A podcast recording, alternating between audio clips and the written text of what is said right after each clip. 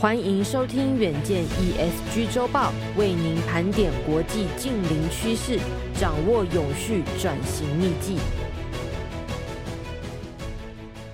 各位听众朋友，大家好，欢迎收听本周的 ESG 周报。本周的文章标题是：橄榄油价飙涨超过一倍，汉堡餐厅改用甘蔗油，能够解救油荒吗？首先为您盘点三则 ESG 大事。第一则，纽约气候周将落幕，二十号 UN 气候雄心峰会，排碳大户美国、中国、印度却被晋升。第二则新闻，英国威廉王子举办为地球奋斗奖，今年全台仅成大获得提名权。第三则新闻，全球橄榄油油价攀涨，知名汉堡品牌 Shake Shake 改用甘蔗油，会是新解方吗？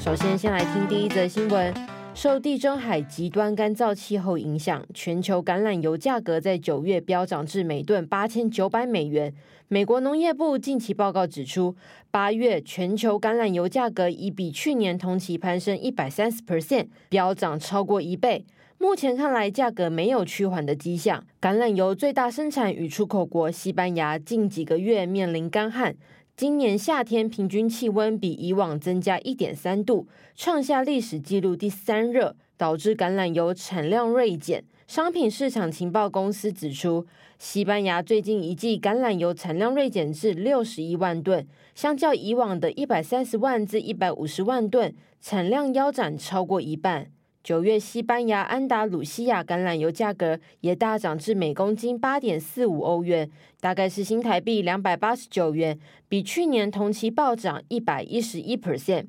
镜头来到美国，橄榄油因为干旱价格飙涨，越来越多的大豆油也被用作生质燃料，导致食品及饲料用油供应紧绷。为此，知名汉堡 Shake Shake 在纽约的两间分店近期决定将大豆油、橄榄油改为由新创公司生产的甘蔗替代油。这款新榨油是将甘蔗和特殊的培养物混合进行发酵，最后经过压榨、分离和过滤而成。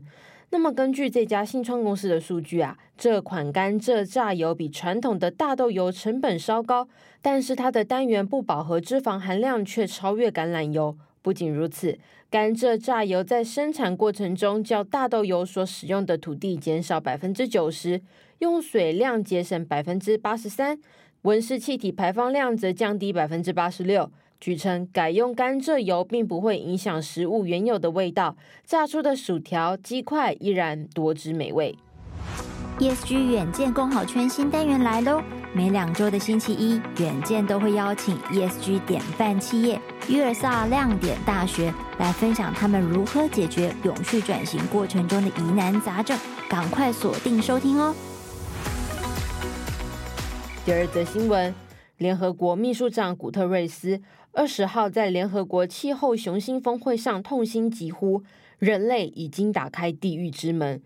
原因是全球暖化导致干旱洪水。高温造成粮缺，疾病增加。他呼吁各国不要讲空话，提出更具雄心的气候行动。古特雷斯指出，各国必须在承诺时间内逐步淘汰化石燃料，大幅挹注资金，帮助开发中国家转向洁净能源，人类未来才会有转圜的余地。这次的峰会呢，只有提出具体明确净零排放计划的国家领导人能够参与。两百个国家只有三十四国和七个非政府机构获得发言权，包含巴西、加拿大、法国及欧盟代表。尽管美国气候特使凯瑞十九号在纽约和中国国家副主席韩正会面，强调中国需要提高雄心壮志，加速脱碳并降低甲烷排放。碳排大户美国、中国、印度仍不被允许在峰会发言。英国首相苏纳克因削弱英国的气候承诺，在国内引起强烈的反弹，也被排除在名单之外。